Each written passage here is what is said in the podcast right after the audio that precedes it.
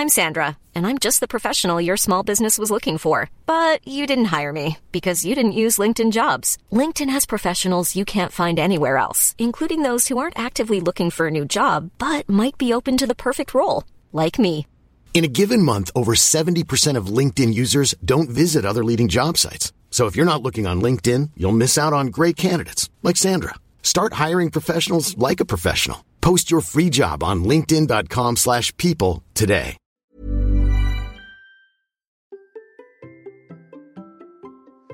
Non, non, non, non, non, il n'y a pas de vitesse normale. Allez, c'est le sujet aujourd'hui de mon bottage de fesses. C'est parti. Bonjour, bonjour mes champions et mes champions, c'est Bertrand, j'espère que vous allez bien, que vous allez faire ma patate l'énergie, que tout va bien pour vous. Aujourd'hui, je vous fais un nouveau bottage de fesses. L'idée est de venir vous bouger un peu, mais en toute bienveillance, en revenant sur une phrase, une idée récurrente que j'ai entendue chez mes clients, mes abonnés sur mon compte Instagram, Bertrand Soulier, ou en commentaire du podcast, ou de mes podcasts. L'idée de vous aider à prendre conscience de certaines limites et de comment les dépasser. Et cette semaine, je reviens sur une remarque qui révèle une croyance, mais qui montre aussi un problème dans l'appréciation de son entraînement, de votre entraînement, car j'ai souvent un retour avec des messages qui me disent je cours à une vitesse normale, mais je suis essoufflé. Je n'arrive pas à ne pas marcher, alors que je suis pourtant à une vitesse normale. Y a-t-il une vitesse normale à laquelle je devrais courir? Ah, ce normal. Et oui, ce normal. Qu'est-ce que je peux l'entendre? Oui, oui, j'ai l'impression que je suis à la vitesse normale et pourtant, euh, bah, ça avance pas comme je veux. Alors, qu'est-ce que ça révèle? Bah, déjà, normal, norme, y aurait-il une bonne manière et une mauvaise manière de faire les choses? Une bonne vitesse et une mauvaise vitesse? C'est une grande question. Bon, on va pas faire de philo aujourd'hui, mais ce sentiment peut venir pour moi de deux points. La première, c'est la comparaison. Vous voyez d'autres coureurs qui courent à telle allure, alors vous pouvez vous dire, bah moi aussi je dois courir à cette allure-là. Il y aurait une allure du coureur typique, rapide, normal, etc. Peut-être une norme qui a été établie dans la tête de certains d'entre vous, qui est de dire, moi j'aimerais bien courir, je pense que pour être un vrai coureur, une vraie coureuse, il faudrait que je cours à 10 km heure, c'est-à-dire 6 minutes par kilomètre. Oui, on a souvent ce message, on l'entend souvent, et plutôt que de voir ça comme une norme, j'irais plutôt de voir ça comme un objectif. Votre objectif peut être de dire j'ai envie de courir à 10 km heure. Voilà, ça peut être un objectif, mais ne le prenez pas pour une norme. Parce que la norme, finalement, on va le voir plus tard, elle ne veut pas dire grand chose. Et puis, et puis, il y a aussi pour moi cette comparaison avec une normalité, ça serait ce que j'appelle le syndrome du bon élève, de la bonne note. On doit faire les choses de telle ou telle façon parce que c'est ce qui normalement devrait se faire. Voilà, c'est comme ça. Là, ça nous vient tout droit de l'éducation, de l'école, de ben euh, je dois faire telle ou telle chose pour que je sois apprécié, pour que j'ai une bonne note, pour que ça soit juste. Voilà, on cherche le juste, mais pourtant en fait, euh, le juste n'existe pas. Dans l'entraînement, le juste n'existe pas. Déjà, revenons sur le premier problème, celle de la comparaison avec les autres coureurs et la comparaison avec une allure qui soit un petit peu, on va dire, normale. En fait, disons-le, on a tous nos propres allures. Nos allures viennent de nos capacités physiques, notre entraînement, notre état de forme du jour J, notre expérience aussi. On ne peut pas comparer la vitesse de deux personnes, l'allure de deux vitesses, la fréquence cardiaque de deux personnes, seulement comme ça en regardant leur montre. Alors oui, oui, on va le regarder par exemple chez des champions. Si on prend les champions, le record du monde du marathon a été battu il n'y a pas très longtemps. Oui, des champions qui veulent gagner une course se disent que pour gagner une course ou pour se qualifier pour les JO, ils doivent courir à une allure qui serait la norme pour participer aux Jeux Olympiques, parce qu'il y a des minima, et puis, pour gagner la course, bah, il faudrait courir aussi vite que celui qui va courir le plus vite potentiellement, parce que sinon, on sera jamais le champion. Voilà.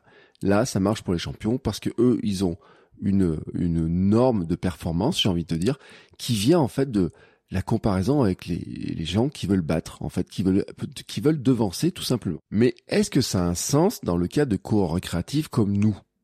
Même si votre ambition est de battre votre propre temps, la seule comparaison, finalement, bah, c'est votre temps à vous, votre propre allure. Il n'y en a pas d'autre. Il n'y en a pas d'autre. Vous pouvez avoir l'esprit compétitif en vous disant, je veux absolument battre euh, mon meilleur temps. C'est une forme de progrès, et le progrès, c'est la motivation. Et vous pouvez avoir ce côté compétitif, vouloir avoir toujours votre meilleur temps, battre votre record. Mais ça, en fait, c'est votre record, votre temps, votre euh, manière à vous de courir. Et j'ai envie de dire, on va toujours trouver quelqu'un qui court plus vite que nous. Donc si on rentre dans le jeu de la comparaison, si on commence à se comparer aux autres, bah, on trouvera toujours que on ne va pas assez vite, qu'on n'est pas dans la bonne norme, qu'on ne fait pas les choses de la bonne manière, ou quoi que ce soit. Ce qui m'amène d'ailleurs à la méthode. La course, mais c'est aussi valable pour l'entrepreneuriat, parce que je suis entrepreneur, la création de podcasts, parce que je suis podcasteur, et beaucoup de choses dans notre vie, c'est pas une science exacte. Ce n'est pas 1 plus 1 égale 2. Ce n'est pas il s'est passé quelque chose tel jour, à telle heure, à tel endroit en histoire, et donc ça s'est passé de cette manière-là. Non, en fait, euh, 1 plus 1 égale 2, oui, mais en course à pied, eh ben, il y a des variables, beaucoup de variables, beaucoup de, de petites choses qui peuvent se faire différemment. En fait, j'ai reçu tellement de personnes différentes dans mes podcasts et tellement de manières de courir, de faire les choses, que vraiment on peut dire qu'ils ont fait tous des choses, des fois, parfois incroyables, incroyables pour elles, incroyables peut-être aussi par rapport à ce qu'on se dit, est-ce que c'est possible ou pas. Et en fait, ils l'ont tous fait avec des manières qui sont leurs propres manières et qui sont parfois très différentes les unes des autres. Même des champions n'ont pas la même manière de s'entraîner, n'ont pas la même manière de manger, Certains parce qu'ils ont testé d'autres méthodes, certains parce qu'il y a des méthodes qui leur conviennent mieux, certains parce qu'ils ont accès sur plusieurs, sur certains points particuliers. Euh, j'ai eu des gens qui ont préparé des marathons d'une certaine manière, d'autres d'une autre manière, et en fait, ils sont arrivés à un résultat qui leur convenait tous les deux, tous les deux. C'est-à-dire qu'en fait, il y a des méthodes. Toutes les méthodes ne sont pas adaptées à qui nous sommes, à comment nous nous entraînons, au temps dont nous disposons, à comment euh, nous pouvons faire les choses et aussi à notre état d'esprit. Par exemple, de mon côté, j'ai remis en cause les fractionnés classiques, les fameux 30-30, minutes, etc. Et j'ai remis en cause les allures précises, vous savez, celles qui sont mesurées en disant, faut que je sois exactement à telle allure, etc. Et pourtant, et pourtant, qu'est-ce que j'en ai fait des entraînements comme ça? Qu'est-ce que j'en ai fait? J'ai couru euh, plus de deux ans en club et pendant plus de deux ans en club, on avait des entraînements qui étaient dit il faut courir à telle allure, il faut faire le tour à tel truc, etc. Je me rappelle de certaines séances en disant il faut que je cours à 4 minutes au kilomètre sur cette boucle qui fait 2 km, il faut que je fasse trois fois 2 km à 4 minutes au kilomètre pour être dans mon allure que je vais travailler qui a un pourcentage de ma VMA et qui correspond aussi à mon à pourcentage de fréquence cardiaque, etc. Et là, ça m'amène à un problème en fait. C'est-à-dire que si la norme se mesure, bon, il faut vérifier que le thermomètre est bon. Et le thermomètre, dans notre cas, c'est souvent la montre cardio. L'allure au kilomètre, le cardio aussi en pourcentage de fréquence cardiaque maximale. Et si on essaye de juger la normalité, si on se demande si finalement notre allure est normale, notre allure au kilomètre est normale, notre cardio est normal, notre fréquence cardiaque est-elle normale ou pas, euh, notre fréquence maximale, FCM est-elle normale, est-ce qu'on est dans la bonne fréquence, etc bah déjà on peut dire qu'on ne peut pas la comparer aux autres et que si on veut la comparer à des normes, il faut se demander si le thermomètre qui nous permet de nous comparer à la norme et si la norme elle est bonne en fait. Ce que je veux dire par là, c'est que si je prends par exemple le cas de la FCM, la fréquence cardiaque maximale, il y a une formule que l'on connaît tous, et cette formule en fait, euh, c'est la fameuse formule de Alstrand, vous savez, c'est le 220 moins l'âge. Maintenant, si vous prenez votre montre cardio comme ça, quand vous l'achetez euh, pour un départ, elle va vous demander votre âge, votre poids, des choses comme ça, mais elle est préconfigurée d'après tout un tas de calculs. Elle est probablement préconfigurée d'après cette formule-là, c'est-à-dire qu'on vous demande votre âge, et puis elle peut afficher une FCM, parce que en fait, elle ne connaît pas votre fréquence cardiaque maximale, elle n'a aucun moyen de la connaître. Maintenant, si vous partez courir et vous dites je dois courir à 80% de ma FCM pour être en endurance mentale, eh ben, si c'est la montre qui mesure et qui vous dit que vous êtes dedans et qui est calculée d'après cette fameuse formule magique, j'ai envie de dire, enfin, formule qui n'est pas magique, hein, qui est une formule qui était calculée d'après des statistiques, eh ben, on va avoir un problème. Parce qu'en fait, c'est une observation statistique qu'elle peut varier selon les gens et qu'en plus, ce que les gens oublient la plupart du temps, c'est qu'il y a plus ou moins 10% de marge. C'est-à-dire que cette formule, il y a plus ou moins 10% de marge. Donc maintenant, si d'après votre âge, votre FCM théorique est de 180, et ben en fait, si on ajoute 10%, euh, ben, on monte à 198, et puis si on enlève 10%, on est à 162. Ça fait ça quand même une sacrée marge. Et d'ailleurs, courir à 80% de sa FCM, si c'est 80% de 198 ou de 162, l'écart devient énormissime, vraiment énormissime. Et même si vous aviez votre FCM vraiment euh, mesuré, par exemple en euh, laboratoire, etc. Il y a un autre élément qui va jouer, c'est votre entraînement, votre état de forme, le stress du jour, la fatigue, est-ce que vous avez fait une bonne nuit, est-ce que vous êtes euh, détendu, etc. La météo, la température, euh, est-ce que le sol glisse ou pas? Il y a plein de facteurs qui vont jouer, énormément de facteurs qui vont jouer. Et en plus, si on va jusqu'au bout de la logique, on peut même constater que selon le niveau d'entraînement, ce fameux truc de dire bah l'endurance mentale, ça serait maximum 80% ou 70% de FCM, etc. Il n'est pas valable pour tout le monde parce que selon l'entraînement et selon le niveau et l'expérience des personnes, on se rend compte en fait que des fois il faut être plus bas ou que parfois on peut pas être aussi bas hein, que ce chiffre-là parce que ben on n'y arrive pas tout simplement parce qu'on n'a pas l'entraînement qui permet encore par exemple d'avoir un cœur qui bat à cette allure-là et de pouvoir courir. Pour certaines personnes, je le dis, si on prend les pourcentages de FCM et si on les prenait non pas des calculs théoriques, mais un calcul véridique, c'est-à-dire connaître la vraie fréquence cardiaque maximale, qu'on prenait le pourcentage, on se rendrait compte que l'endurance mentale ne devrait pas être courue, mais marcher. Alors que pour d'autres, leur vitesse d'endurance mentale, si on la prenait avec ce fameux pourcentage, ils pourraient aller à des allures peut-être plus élevées, parce que peut-être que leur FCM elle est plus élevée que leur FCM théorique. Moi, c'est le cas. J'ai une FCM sur des courses qui était mesurée par ma montre plus rapidement que ma FCM théorique. Et c'est pas de 2-3 battements. Hein. On est à vraiment une grosse, grosse différence de battements. Et bien sûr, ça pose aussi enfin une autre question, hein, c'est de savoir si notre montre elle la mesure bien. Et vous savez là, il y a les polémiques et les mesures de dire est-ce que si on la prend au poignet, si on la prend en thoracique, si on la prend sur le bras, quel est le chiffre, le bon chiffre, etc.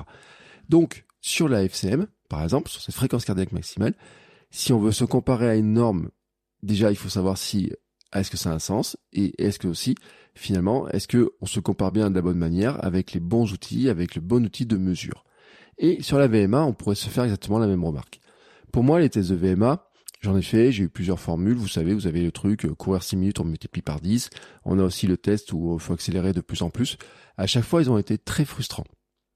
Très frustrants parce que le test de VMA qui vous dit bon, on s'échauffe et puis on court pendant 6 minutes à la même allure, à l'allure à laquelle on pourrait aller le plus rapidement sur les 6 minutes et euh, le plus régulièrement possible.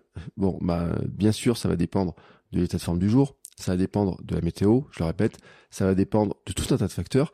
Et si par exemple on prend ce test-là de le faire euh, courir 6 minutes et après on dit on fait x10, la distance x10, vous avez couru 1,3 km en 6 minutes, ça fait une VMA de 13. Si par hasard vous faisiez 1,4 km, votre DMA fait 14. bah, ça va vite hein, de faire 100 mètres de plus. Suffit qu'on aille un peu aller plus vite, suffit qu'on soit un peu plus en forme, etc. et tout. Ça va très vite hein, de le faire. Et puis dans un sens, ça peut aller assez vite de ne pas le faire. Il suffit qu'on ait un coup de vent, par exemple, et qu'on ait du vent de face sur la piste sur laquelle on fait le test. Tout d'un coup, ça change un peu les choses. Même moi, j'ai couru, par exemple, en club, on avait une piste de 200 mètres et une piste, euh, c'est une piste de 200 mètres, vous savez, c'est des virages qui sont plus serrés il y avait un débat parmi certains coureurs qui était dire qui disait je suis sûr que si je faisais le test de VMA sur une piste de 400 mètres j'aurais une VMA plus élevée parce que les virages sont plus durs à prendre et moi dans ma tête je me disais voilà ces virages de 200 ils sont bien parce que quand j'ai l'impression que je vais plus vite dans les virages je peux accélérer mais dans la réalité en fait les appuis sont pas les mêmes ça change etc il y a tout un tas de choses qui jouent donc finalement ce test VMA euh, bah, il est un peu euh, statistiquement bon oui mais finalement est-ce que c'est le bon outil de mesure? Et le test, vous savez, qui fait les bip bip là, qui, qui doit accélérer, on doit accélérer. Je les ai trouvés toujours très très frustrants aussi pour ma part, parce que j'avais toujours le sentiment que quand j'arrivais au bout, j'avais encore une capacité à aller plus vite. Et d'ailleurs, sur les fractionnés, je le voyais parce que je pouvais courir des fractionnés à des allures qui étaient plus rapides que celles que mon pourcentage de VMA m'annonçait, etc. Donc là encore, quand on est sur des allures qui sont calculées dans les plans d'entraînement en fonction de VMA, et quand on regarde donc ces fameuses zones, et on a les zones sur nos montres, et dans ce travail, vous avez des zones d'allure et des zones de fréquence cardiaque. Quand vous regardez finalement ces zones d'allure, ces zones de fréquence cardiaque, elles sont calculées d'après des outils de mesure qui sont souvent, souvent, en fait, un petit peu imprécis, un petit peu erronés. Et puis, dernier point, notre norme devrait aussi être évaluée en fonction de notre fatigue et notre état de forme. On a tous connu des jours où c'est facile et d'autres où c'est difficile. Alors, que l'on court finalement, à une vitesse et euh, une vitesse, une allure et un cardio, une fréquence cardiaque, qui normalement, on nous dit, bah d'habitude, quand je cours à cette allure-là, euh, je me sens bien, etc. Puis aujourd'hui, je me sens pas bien. Ça arrive à tout le monde. À tout le monde, ça arrive. Et puis, il y a d'autres jours, on se dit, bah, tiens, aujourd'hui, j'avais des ailes. Euh, je cours à cette allure-là. C'était facile, etc. Euh, comment ça se fait? Mais comment ça se fait? Et je parle à l'entraînement. Mais si vous prenez le jour de l'euphorie de la course, etc., d'un truc que vous avez préparé, c'est encore, ça change beaucoup les choses. Et même sur des courses, même sur des événements, etc., il y a des jours où vous vous sentez bien, des jours où vous vous sentez pas bien. Donc là, en fait, on parle finalement de fatigue, état de forme, etc. C'est pour ça que les anciens méthodes avaient beaucoup, vous savez, des échelles de mesure avec de, du ressenti, voilà, et que vous le trouvez encore dans des outils. Vous le trouvez dans Nolio, vous le trouvez dans Strava, des mesures, des ressentis, en disant que cet entraînement était dur, un peu dur, très dur, très difficile, impossible à tenir, etc. Toutes ces échelles existent. Alors des fois, elles étaient calculées d'une manière qui était un peu curieuse, mais elles avaient leur raison. On va dire de 0 à 10, hein, vous savez, vous avez fameux cette échelle de ressenti, et que vous retrouvez dans plein d'outils que vous pouvez appliquer, même si, soyons honnêtes, hein, une échelle de, euh, de 1 à 10, elle est parfois un petit peu compliquée de arriver à se positionner, parce que quand on dit oui, bah, l'entraînement faudrait qu'il soit entre 4 et 6, bah euh, c'est quoi le entre le c'est pas toujours facile mais encore que c'est déjà un bon point je trouve Maintenant, la conclusion de tout ça, c'est quoi? C'est qu'en fait, si vous essayez de faire les choses d'une manière normale ou académique, en fait, vous allez vous rendre compte qu'il n'y a pas de manière normale ou académique de faire les choses. Je le répète, j'ai eu plein de cas. J'ai eu des coureurs qui courent un marathon par an, qui font des préparations de six mois pour courir un marathon, et on en voit sur leur internet, on en voit sur les réseaux sociaux, certains qui vous disent, je fais des préparations qui vont faire 24 semaines, 36 semaines. J'ai vu des préparations, certains qui disent je fais des préparations de 36 semaines pour un marathon. Bah, et que ça marche pour eux. Et puis vous avez des personnes qui vont dire bah moi je fais une préparation marathon en 10 semaines. Et pour lesquelles ça marche aussi pour eux. et oui. J'ai vu aussi des personnes, j'en ai eu en invité dans le podcast, qui courent un marathon toutes les semaines. Vous trouvez des gens qui courent même plus qu'un marathon toutes les semaines, qui en courent, euh, alors j'allais pas dire un tous les jours, mais pas loin des fois, qui les enchaînent, qui font plusieurs marathons d'affilée, etc. Et puis pour d'autres, pour lesquels ça va être tout simplement impossible. Donc la norme n'existe pas dans ce domaine-là. On pourrait le dire aussi sur la vitesse, euh, sur le nombre de kilomètres moyens, etc. Euh, j'ai eu des invités euh, qui couraient 110, 120 km par semaine, d'autres qui courent 70, d'autres qui courent 40, etc. Ça dépend de leur entraînement, ça dépend de leur objectif, ça dépend de leur passé, ça dépend de leur vie quotidienne, de leur vie de famille, du temps qu'ils ont, etc. Et puis même, est-ce qu'il y aurait une norme ou pas? Le nouveau recordman du monde de marathon, il court 300 km par semaine. Et c'est sa norme à lui, en fait. Il y a des semaines, il court 300 km par semaine. Là, on disait Kipchoge, il court 180, 200 à 220, et on disait bah c'est euh, la norme à ce niveau-là, et entre 170 et 200. Et puis tout d'un coup, vous avez un gars qui arrive à 300 et on va dire bah oui il est hors norme. Bah oui il est hors norme. Déjà par euh, ses capacités physiques de départ, probablement, par son passé, par le fait comment il courait, par l'entraînement dont il a bénéficié, par peut-être des capacités génétiques, peut-être par la taille de ses poumons, je ne sais quoi en fait. Mais voilà le problème, c'est qu'en fait ce, ce, ce volume-là c'est hors norme la vitesse, en fait, elle est hors norme. C'est-à-dire que votre vitesse à vous, en fait, elle est normale pour vous. Votre fréquence cardiaque, elle doit être normale pour vous, en fait, j'ai envie de dire. C'est-à-dire que la comparaison doit se faire avec vous, avec vos sensations. Euh, moi, je cours aux sensations selon des allures qui sont faciles, moyennes ou dures. Voilà. Il y a des jours, je dis, je vais faire de l'allure facile. Aujourd'hui, je vais courir facile. Cette allure facile, je ne la regarde même pas sur ma montre. Je ne regarde pas à quelle allure elle est en facile. Je sais qu'en fait, instinctivement, cette allure, est-ce qu'elle est facile, est-ce qu'elle est moyenne ou est-ce qu'elle est dure? Pourquoi je le sais? Parce que je la ressens dans mon corps, je la ressens dans ma respiration, je la ressens dans ma capacité à tenir l'allure. J'ai fait un test et je le dis parce que j'ai j'ai créé un nouveau programme dont je vous mets le lien dans notre épisode qui s'appelle Tout le monde peut courir plus vite. Je vous en parlerai aussi la semaine prochaine. Dans ce programme, j'inclus une méthodologie pour créer un test, pour faire un test dans lequel il y a ces, ces allures faciles, moyennes ou dures. J'ai fait le test, hein, avant de publier, j'ai fait le test pour voir vraiment comment j'étais. Et mes trois allures, faciles, moyennes ou dures, sont très très très très très clairement affichées sur mon test. J'ai fait le test plusieurs fois.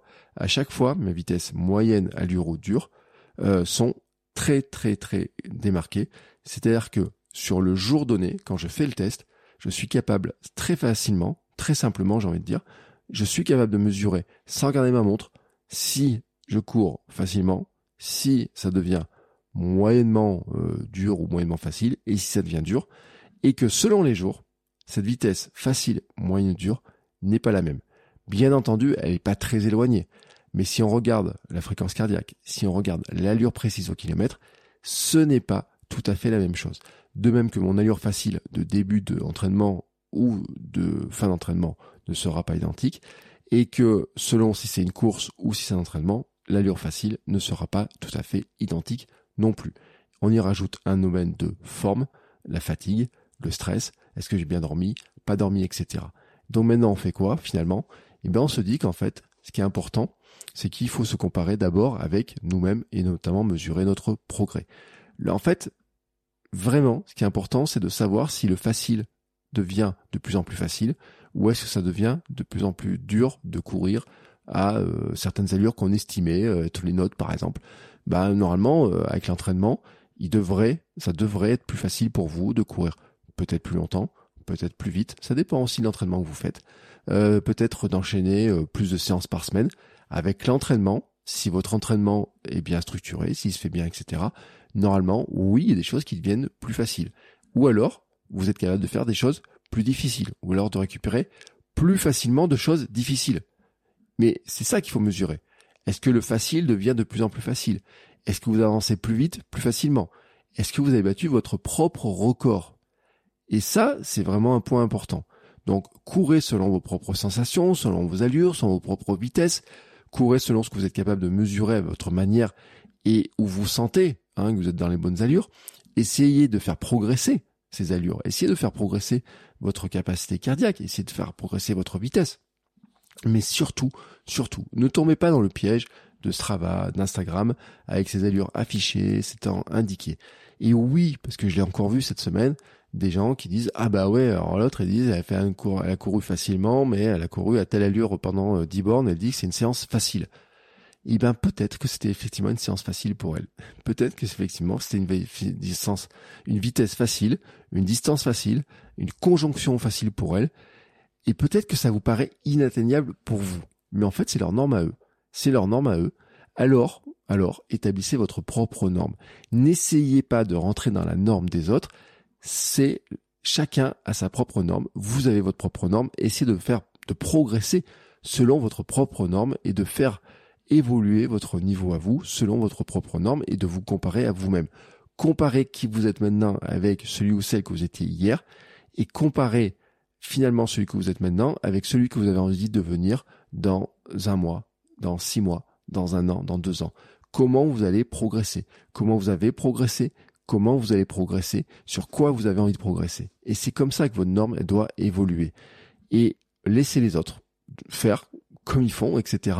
Et puis vous pouvez aussi vous dire qu'il y a peut-être des méthodes d'entraînement, des stratégies d'entraînement, des rythmes d'entraînement qui sont plus adaptés à ce que vous faites vous, parce qu'ils correspondent en fait tout simplement à la manière dont vous arrivez à bouger, à vous entraîner. Je le dis vraiment, et ça je reprends une phrase qu'on a en entrepreneuriat, on dit que fait vaut mieux que parfait. Et que oui, on aimerait idéalement pouvoir courir X fois par semaine. On aimerait faire idéalement tant de kilométrage. On aimerait idéalement courir à telle allure, faire tel temps, etc.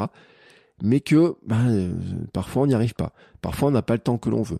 Oui, combien de personnes on se dise je vais aller courir une heure à la pause déjeuner et puis il y a une réunion de dernière minute ou quelqu'un qui nous passe un coup de fil ou un truc, une discussion qui s'allonge un peu et on se retrouve qu'avec 45 minutes on se dit pas tant pis j'ai pas je fais pas ma séance parce que 45 minutes j'ai que 45 minutes ou j'ai que 30 minutes je vais pas la faire.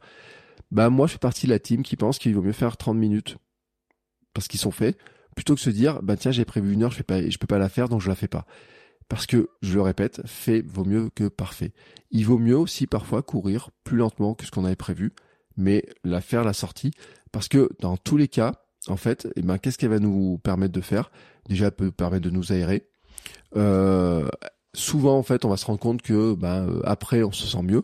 Et puis, vous n'êtes pas obligé. Bien sûr, vous avez un plan d'entraînement, etc. Mais vous sentez que le plan, ben, ce jour-là, c'était pas le bon truc, etc. Bah, vous pouvez aussi remplacer cette séance-là qui était marquée dans votre emploi du temps en disant je dois faire ça, ça, ça et ça tout. Aujourd'hui, je me sens vraiment pas en état de forme de le faire. Vous pouvez la remplacer par une séance que vous avez jugée plus facile, plus facile à faire, mais qui va quand même vous apporter quelque chose parce que bah va vous faire travailler euh, euh, le cardio, elle va vous faire travailler votre économie de course, elle va vous permettre de sortir, elle va vous permettre de, de maintenir votre état de forme, etc. Donc, sortez de la norme, sortez de la comparaison, établissez votre propre norme, et puis aussi, aussi, hein, faites-vous petit à petit votre propre euh, avis sur votre entraînement, de tester ce qui marche, ce qui marche pas. Il y a des entraîneurs qui ont des très très bons résultats avec certaines personnes et leurs méthodes ne sont pas du tout adaptées. Moi, j'ai pu le tester par le passé. Hein. J'ai fait une fois, à une époque, un entraîneur qui était, euh, pour moi, un entraîneur très intéressant, réputé, j'aimais bien la philosophie, etc. Mais au bout de deux mois, je me suis rendu compte à quel point j'étais, c'était juste pas du tout mon ma manière de faire, c'était pas du tout mon, mon trip, mon ambiance, etc. Pas du tout la manière que dont je voulais aborder les choses. Et petit à petit, j'ai changé, et je le redis encore une fois, sur l'année, encore, sur cette année, cette année 2023, j'ai totalement modifié ma manière de faire. Je ne m'entraîne plus de la même manière que je m'entraînais il y a deux ans, il y a trois ans, que je m'entraînais en 2019 quand j'ai fait mon marathon. Et pourtant, pourtant, j'ai progressé, puisque cette année en 2023, j'ai battu mon temps sur semi-marathon par rapport à mon temps de 2019, alors que je suis plus vieux, que j'ai normalement une VMA qui est plus faible, que normalement j'ai théoriquement une fréquence cardiaque qui devrait être plus faible aussi, que je fais pas de préparation spécifique à la vitesse, euh, que je m'entraîne totalement différemment, et pourtant j'ai quand même progressé, et c'est ce progrès-là qui pour moi est le plus important. Voilà. Aujourd'hui, c'était un petit peu mon avis sur cette question parce que je vois souvent revenir ces messages sur le normal, pas normal, sur la comparaison, etc. Sur beaucoup de personnes qui peuvent se sentir frustrées par ces questions-là. Donc, ne soyez pas frustrés par ces questions-là. Établissez vos propres normes. Regardez aussi ce qui vous convient dans vos formes d'entraînement. Et puis, si vous avez des questions, n'hésitez pas. Et puis, je vous ai parlé d'un petit programme qui arrive qui s'appelle Tout le monde peut courir plus vite. Même quand on débute, même quand on débute après 40 ans, même quand on a 40 ans, et même quand on a essayé plein de méthodes, je le dis, je mets le lien dans les notes de l'épisode. Euh, au moment où vous écoutez cet épisode, d'ailleurs, il y a peut-être une promotion qui va pas durer éternellement, mais il y a une promotion de lancement qui est en cours donc n'hésitez pas à cliquer sur le lien et on se retrouve la semaine prochaine pour de nouveaux épisodes. Ciao ciao les sportifs